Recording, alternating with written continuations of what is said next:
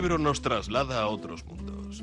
Nos hace vivir otras vidas y soñar visiones diferentes, porque tiene oculto en su interior un encantador de palabras. El encantador de palabras, un programa de Asier Muniategui.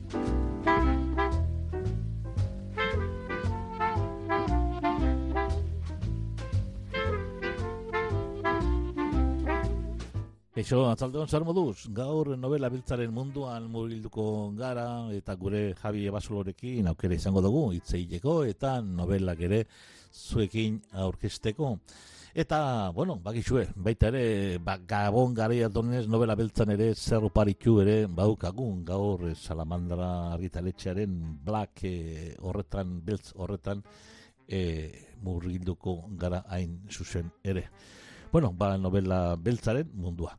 Buenas tardes, amigas, amigos, bienvenidos una tarde más al Encantador. Hoy nos moveremos en la novela negra que desplazamos este lunes y con Javier Basolo también recuperamos eh, bueno, pues su día semanal en el Encantador de Palabras y como estamos también, como no, en puertas de la Navidad, los regalos, pues para los amantes de la novela negra, algunas obras realmente interesantes de novela negra para poder regalar esta, esta, esta Navidad también, como no.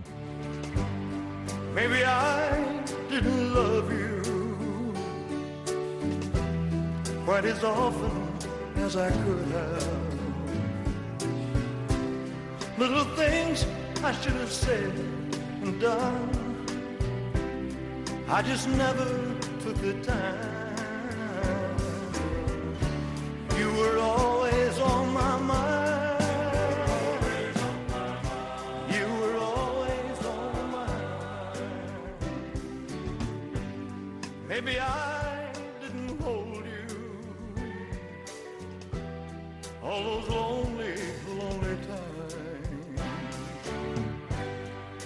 guess I never told you I'm so happy that you're mine. If I made you feel second best, girl, I'm so sorry I was blind.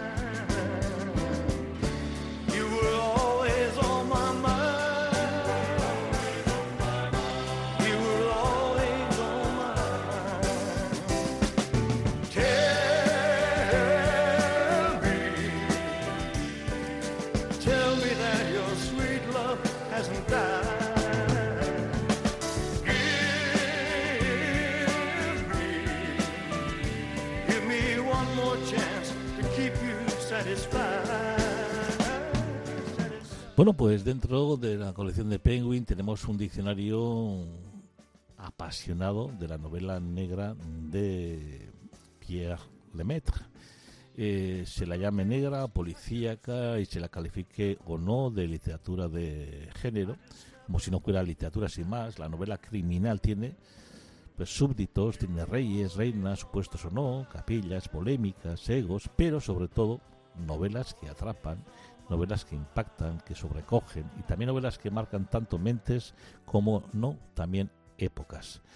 Incondicional de los libros, las películas y las series eh, describen o denuncian la mala marcha del mundo, la marcha pero mala normalmente. Pierre Lemaitre, con la libertad, con el compromiso y la vivacidad que lo caracterizan, dibuja un panorama internacional, mm, personal y divertido, cual Biblia erudita, ecléctica, festiva de la novela negra. Así es. Bueno, esto es lo que él piensa, una visión completa, absolutamente personal, muy divertida del género negro, por uno de los escritores europeos más prestigiosos y populares. Dice la crítica que con la ágil pluma que le conocemos, pues Pierre Lemaitre comparte en este diccionario su pasión por la literatura policíaca y la novela negra con un subjetivismo entusiasta y razonado. Desde RTS Culture se dice que Pierre Lemaitre se apodera de la novela policíaca como novelista y como lector y ofrece su punto de vista con regocijo, con asombro y con placer. Además, los aficionados a la novela negra disfrutarán enormemente con esta panorámica, nos dice, ¿no? Franz Inter dice que es uno de esos diccionarios por los que el lector se pasea a placer antes de leerlo de cabo a rabo. Eh, véanlo como una charla en torno al álbum de fotos de la familia, una invitación a descubrir todo lo que les quedaba por explorar en el continente noir, en el negro, como no. Un libro imponente, rebosante de pasión por compartir, que alterna las declaraciones de amor con pullas muy sentidas.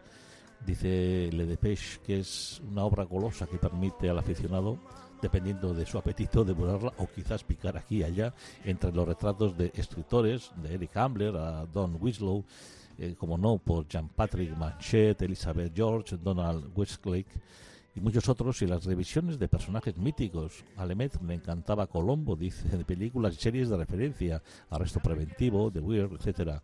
Bueno, pues para los que queréis conocer mejor el mundo de la novela negra, eh, y conocer más a, Pierre Lemet, que es escritor, que es guionista, nacido en París en el 51, que bueno, pues que estudió psicología, que creó una empresa de formación pedagógica, impartió clases de literatura, autor tardío. Fue en el 2006 que ganó el premio a la primera novela policíaca en el Festival de Cognac con la obra Irene, primera entrega de una serie protagonizada por el comandante Camille Verhoeven y publicada por Alfagora en el Estado. Incluye Alex 2011 eh, tiene varios premios, ha sido llevado al éxito. Luego tiene Rossi y John y Camille en el 2012 también, con varios premios. Una saga de gran reconocimiento internacional a la que Lemet ha puesto un emotivo colofón con su diccionario de una apasionada, de un apasionado de la novela. Y bueno, un documentado y emotivo homenaje al género negro, consagrado como uno de los escritores más populares del momento con más de 3 millones de lectores en todo el mundo y su carrera literaria dio un vuelco asombroso con la aparición de Nos vemos allá arriba, premio Goncourt 2013, entre una retaila de distinciones, primer volumen de su aclamada trilogía sobre el periodo de entreguerras titulada Los hijos del desastre, editada por Salamandra, que sigue con Los colores del incendio 2018 y El espejo de nuestras penas en el 2020. Completa su obra traducida en más de 30 idiomas las novelas Vestido de novia, publicada en Alfegora en el 2014, Tres días y una vida en Salamandra en el 2016 y Recursos humanos en Alfagora en el 2017. Pierre Lemaitre. Un gran diccionario. Bueno, luego hablaremos de otras novelas y vámonos ya con nuestro querido amigo José Javier Abásolo y como siempre, semanalmente, nos trae sus propuestas literarias aquí, al encantador de palabras. Bueno, una tarde más con nosotros, eh, José Javier Abasolón, para hablar de libros, de novela negra, de policía acá. Y bueno, pues todas las semanas nos propone algunas de las novelas para hablar de, ello. Eh, José Javier, León, buenas tardes. Bueno, pues hoy nos pones Bastan cinco minutos de Juan Carlos Berrío Saratiegui y publicado por Chalaparta. Juan Carlos Berrío Saratiegui tiene pinta de tener a un origen navarro. Sí, es eh, Navarro, es, psicólogo mm. y bueno, eh, ha trabajado en temas de drogadicciones, etcétera. Sí.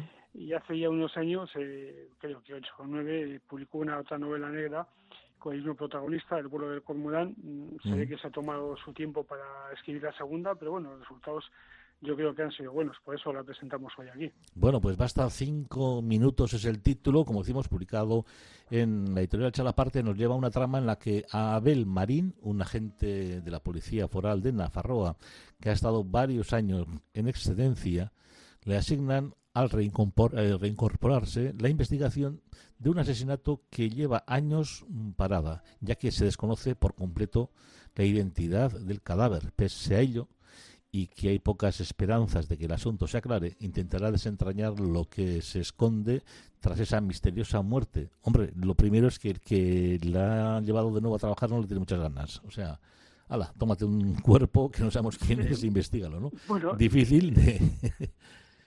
por no decir imposible. Novela, yo recuerdo que, que la ley, incluso me parece que hablamos de ella aquí, pero bueno, ha pasado tanto tiempo que no mm. puedo asegurar al 100%, pues sí, el, mm. agente este quedó un poco tocado del caso mm. y se ve que en esta, pues entre que el autor se toma ocho años de plazo para escribir la segunda y cómo estaría el hombre, pues bueno, parece como ya eh, ingresado de nuevo, en principio parece ser que en plena forma y sin ningún trauma especial, mm. pero bueno, eh, una vez que ha estado tanto tiempo inactivo, le asignan un caso que, que parece fácil mm, por el resoluble, ¿no? Bueno, un cadáver aparecido hace unos años, no se conoce su identidad, no se sabe ni quién era ni por dónde habitar, pues es casi imposible resolverlo, ¿no? Pero, en fin, se ve que no contaban con la tenacidad de esta gente, incluso el apoyo de quienes en esos momentos su superiora, que antes había sido su compañera. Bueno, pues vamos a, a estos personajes. Eh, Abel Marín, como decimos, es un policía foral que tras varios años de excedencia se reincorpora al cuerpo. ¿Cómo es este personaje, Abel Marín? Sí, es un hombre, pues bueno, que ya lleva lleva tiempo ya eh, con las ganas de, reingresar tiene un sentido de lo que es ser policía pues eh, quizás diferente a de ciertas policías que vemos en, otro tipo de novelas negras no en ese sentido, pues bueno, cuando digo que es honrado no digo que la mayoría no lo sean, ¿no? Digo mm. que en las novelas negras pues siempre hay un componente de claro oscuro en los policías, que en este caso pues no, parece que es un hombre íntegro y preocupado por, por sacar el asunto adelante. Tiene una compañera que es Susana Naut, que es antigua compañera, que fue subordinada de Abel, que ahora en cambio pues es su superiora, aunque siguen manteniendo la amistad y confianza mutua. Sí, en principio se crea una situación rara, porque este antes de, pues, el protagonista Abel Marina, antes de pedir la excedencia, había sido su, su superior. Ahora han cambiado las tornas, eh, la, eh, Susana mm. Naut ha ascendido, él se reincorpora después de haber estado fuera mucho tiempo, y entonces es ella la, la jefa y él es subordinado. Incluso se da una situación que al principio, eh, sinceramente leyéndola, extraña un poco, luego pues te das cuenta que es parte de, de lo que es la relación entre ellos y la trama, ¿no? Eh, cuando están hablando de, la investigación, eh, se tratan de usted, mientras que en la relación personal, si sale luego a tomar un café, se tratan de tú, ¿no? Eh, parece como una cosa no difícil de entender, porque se puede llegar a entender en situaciones similares, pero sí que choca con lo que es las pautas habituales. Mm. Eso en, otras relaciones de otras policías suele ser quizás siempre al superior, mm, el usted parece bastante normalizado, ¿no? En las relaciones dentro de las jefaturas de policía o de la defensa, etcétera, o no es así. Bueno, eh, cada, cada como cada persona es, es un mundo, ¿no? Entonces, ah, eh, supongo que entre terceras personas... Eh, no hay esa obligación militar, digamos, igual que los militares tienen esa... No hay esa obligación no, yo de la, la, policía, quitando algo decir que si es un cuerpo militarizado, la policía pues no tiene, es, es un cuerpo civil, mm. claro, es un cuerpo civil eh, armado, lo cual pues mm, está entre dos aguas, ¿no? Eh, sí existe la jerarquía, pero como puede existir en cualquier oficina de una compañía de seguros, ¿no? Está el gerente, está el jefe de compras y está el, empleado normal. Entonces, bueno, eh, es una acción jerárquica específica porque efectivamente las órdenes que se dan eh, no afectan solo a si aceptamos esta policía de seguros o no, sino si tenemos a alguien o no, pero bueno, en ese sentido no es como el ejército o como puede ser la propia Guardia Civil. Hablaremos de otra también que participa en esta novela, que es Miriam Recarte, que es compañera de Abel Marín, como decimos, de este policía foral, y esta pues es joven y a su vez es eficiente. Sí, hay que tener en cuenta lo que hemos dicho antes, que este policía lleva ocho años fuera del cuerpo, con lo cual eh, digamos, se ha perdido lo que hubiera sido una evolución lógica, ¿no? Es decir, mm. si esa chica sigue siendo más joven que él y en cualquier momento tendría una mentalidad diferente. Pero mm. es que además él ha estado fuera y no ha visto lo que es la evolución de la policía, etcétera. Y esta es una chica pues que maneja muy bien las redes sociales, que incluso se preocupa más de la actividad sindical a veces en el cuerpo que de las investigaciones, etcétera, ¿no? Con lo cual, no es que choque, ¿no? Pero sí parece que viven en mundos eh, diferentes. Bueno, Las Cejas es una antigua prostituta y también a su vez confidente de Abel, con el que mantiene una buena relación a pesar, claro, de sus diferentes oficios. Sí, bueno, esto es un clásico en muchas novelas negras, ¿no? O sea, siempre aparece pues una prostituta, un delincuente, etcétera. Es pues bueno, eh, una especie de confidente, una confidente, una antigua confidente, pero que con el tiempo pues han llegado casi a hacer una, una amistad, ¿no? Una mm. relación de confianza grande. Bueno, luego está, hay otra prostituta también en esta novela, que es Charo, que es con la que se encariña Abel. Sí, bueno, mm, es un personaje muy secundario, ¿no? Sí. Que ahí incluso se podría haber prescindido él. Me imagino que es para darle un toque un poco más más humano ¿no? Al, personaje, más distendido en momentos concretos. Y luego tenemos a Jafet, que es el joven saharaui, residente en el País Vasco, serio, entregado también a la causa de su pueblo palestino. Sí, bueno, es un, personaje de que tampoco le puedo extender mucho. No es que parezca demasiado, le ayuda a ver Marí en la investigación. Eh, las características eh, de la investigación precisamente hace que lleven mm. hacia este colectivo, o igual las hablamos de ello, pero bueno, tampoco puedo hablar mucho porque es espacio importante eh, mm. de la trama, pero, pero ahí queda. Bueno, en ese sentido, ¿qué, podemos destacar de, esta novela? Claro, meterse Jaragüis, en Euskal Herria, bueno, cuéntanos. Sí, bueno, eh, el, autor ha conseguido hacer una novela, pues que es una novela negra, una obra de intriga sobre un asesinato, al mismo tiempo, pues nos lleva a mundos, incluso en este caso, un poco explorados de, la novela negra eh, española, vasca o incluso europea en general. Digo más bien la, la española porque teóricamente debería ser los primeros implicados, ¿no? Es decir, el problema del Sáhara Occidental, de cómo fue invadido por Marruecos en los finales del franquismo y llevan años luchando por su autodeterminación, ¿no? Es un tema que además es difícil eh, tocarlo porque parece más propio de otro tipo de novelas, de espionaje, etcétera. En este caso, mediante una novela negra, da una vuelta y es capaz de explicar un poco lo que, lo que está pasando. No es que sea una novela como esas que se veían antiguamente de tesis para decir esto es bueno, esto es malo, sino explicando, pues eh, por medio de esa novela aparece una problemática pues bueno, que, que está ahí eh, que muchas veces nos cegamos ante ella, pero bueno, yo recuerdo todavía, cuando era muchísimo más joven, pues a Felipe González antes de ser presidente del gobierno que fue a Saja y dijo que cuando empezó a gobernar España pues ya el Saja sería independiente. Han pasado cuarenta y tantos años y, bueno, seguimos, ¿no? Bueno, esta es la frase que... Sí, dime. También habla un poco de, un tema que quizás si nos es más cercano, bueno, más cercano sobre todo en ciertos ambientes eh, culturales e intelectuales a los que posiblemente el autor mm, pertenece, como ese problema, una problemática que surgió pues eh, el famoso Museo de Oteiza, ¿no? cuando decidió que su obra mm. pues fuera donada al gobierno de Navarra. Pero bueno, esto es casi, tiene su interés, pero es más anecdótico dentro de la novela. Matar a un semejante y hacerlo desaparecer es un crimen miserable. Bastan cinco minutos para ser un canalla. La desaparición forzosa es un delito que no prescribe. El derecho a saber la verdad tampoco. La necesidad de conocer la verdad no tiene límites. Acercarse a la tragedia, poner rostro a la víctima, la verdad es saber qué ocurrió, ya es una primera reparación para la víctima. Sí, es un pensamiento del, protagonista. Claro, eh, hay una víctima anónima, entonces es doblemente víctima. Primero, porque le han asesinado y segundo, porque ni siquiera sabe nadie quién es que ha sido asesinado. Eh, en algún sitio pues puede haber unos padres, unos hermanos, unos amigos que fulano ha desaparecido, pero ¿qué habrá pasado? no eh, Encontrar el cadáver de algún modo es el primer paso para poder hacer el duelo, ¿no? Bueno, pues está, bastan cinco minutos en el título. Juan Carlos Berrío Zaratiegui es el autor y está publicado en Chalaparta, Arrita Lechea. Javi, quiero darte aur.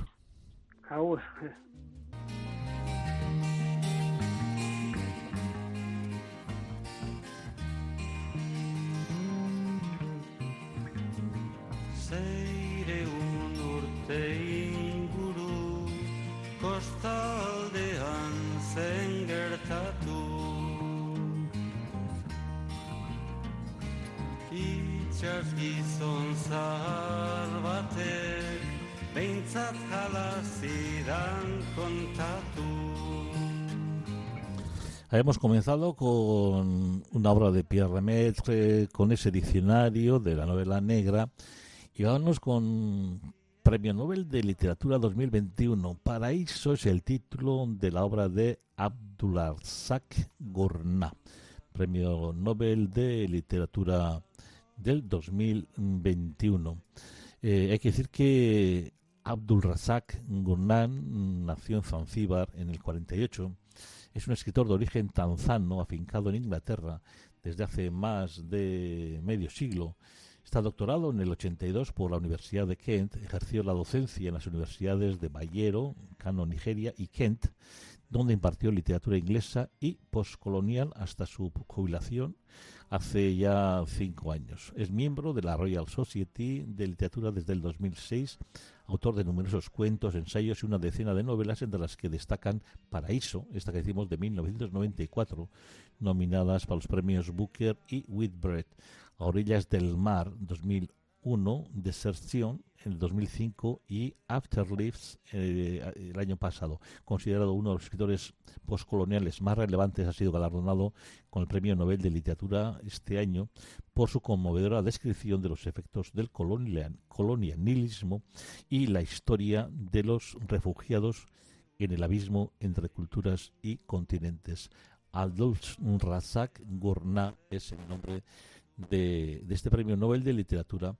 Y bueno, y Paraíso, una historia de iniciación que ilumina la crudeza y la belleza del África precolonial, eh, nos lleva cuando los padres de Yusuf, de 12 años, le dicen que vivirá con su tío Asís durante una temporada, el chico, pues en un principio se muestra, digamos que, bueno, pues eh, animado,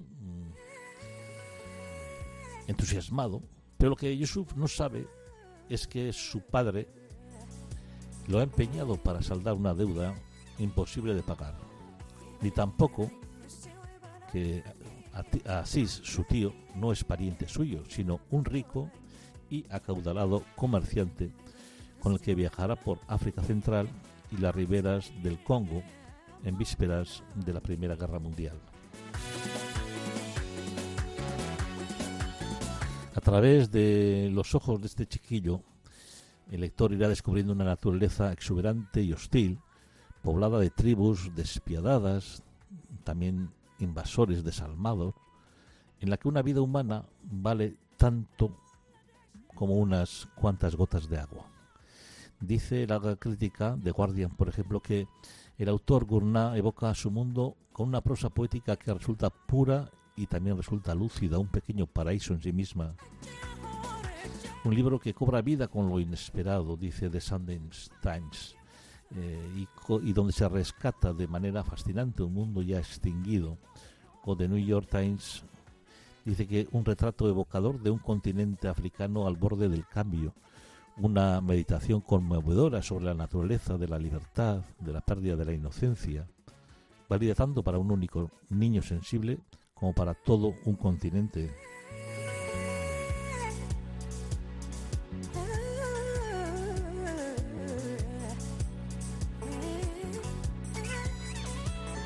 Paraíso es el título de este publicado en Salamandra de, del Premio Nobel de Literatura Abdul Razak Gurna.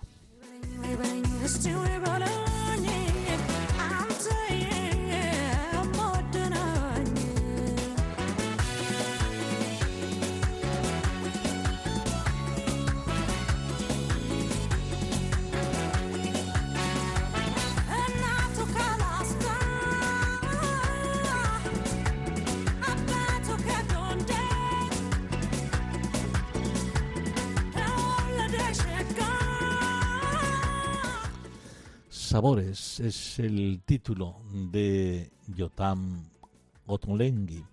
Eh, tras cocina simple y exuberancia vuelve el mago de las verduras con un libro completamente innovador. Si entre negro y negro queréis hacer algo de cocina vegetariana, llevada a un nivel un poco superior, sabores que meter algún libro de comida para que, bueno, no sea todo novela negra y nos vaya mm, un poco mejor, ¿verdad? Bueno, pues...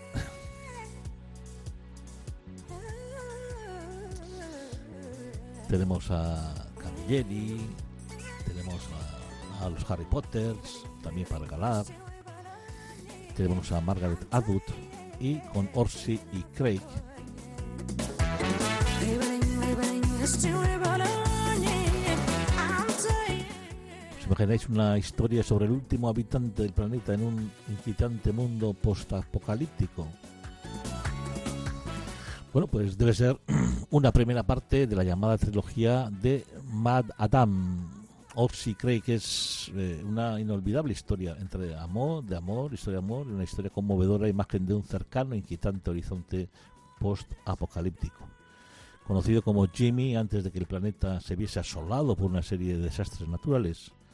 Hombre de las nieves, llora la pérdida de Craig, su mejor amigo, y de la bella y esquiva Oxy, de quien ambos estaban enamorados mientras lucha por sobrevivir en absoluta soledad sobre la faz de la Tierra.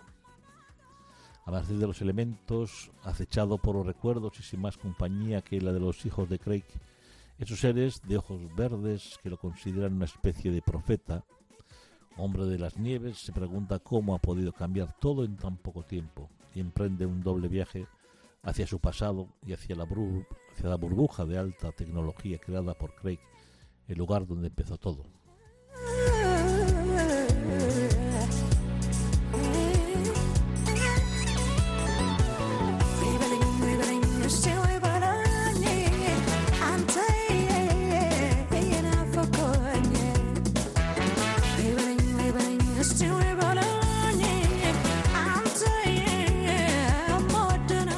Siempre nos ha gustado Camilleri siempre lo tenemos en cuenta. El método Catalanotti, comisario Montalbano 31, ante penúltima entrega del comisario Montalbano, un misterio apasionante que sale a puro teatro. Es una velada como cualquier otra para el incansable mujeriego Mimi Auguello en la alcoba de su enésima amante. Así nos lo plantea. Y pero cuando el marido mm, de esta regresa inesperadamente a casa, la fiel mano derecha del comisario Montalbano decide deslizarse por la ventana y buscar refugio en el piso de abajo, de un peligro a otro, que es lo que le pasa mm, siempre. Bueno, pues eh, en el apartamento vislumbra en la oscuridad un cuerpo tendido en la cama, elegantemente vestido y rígido por el frío de la muerte. A la mañana siguiente una llamada a la comisaría notifica el hallazgo de un cadáver bajo las mismas circunstancias, excepto que no coincide con el primer muerto. ¿Cómo ha podido pasar esto? ¿Y qué ha sucedido con el otro cuerpo? ¿Por qué toda la escena del crimen tiene algo extraño que sabe a teatro? Andrea Camilleri. El método Catalanotti, comisario Montalbano 31.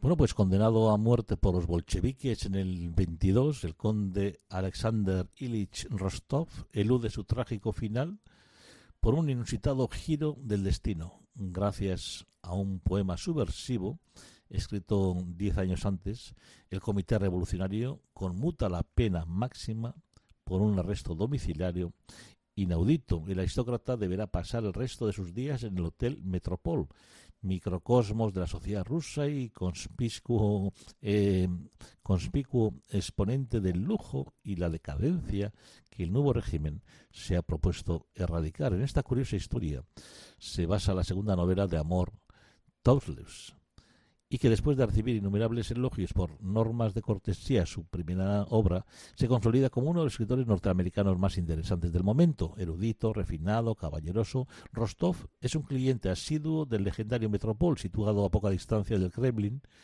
y el Bolshoi.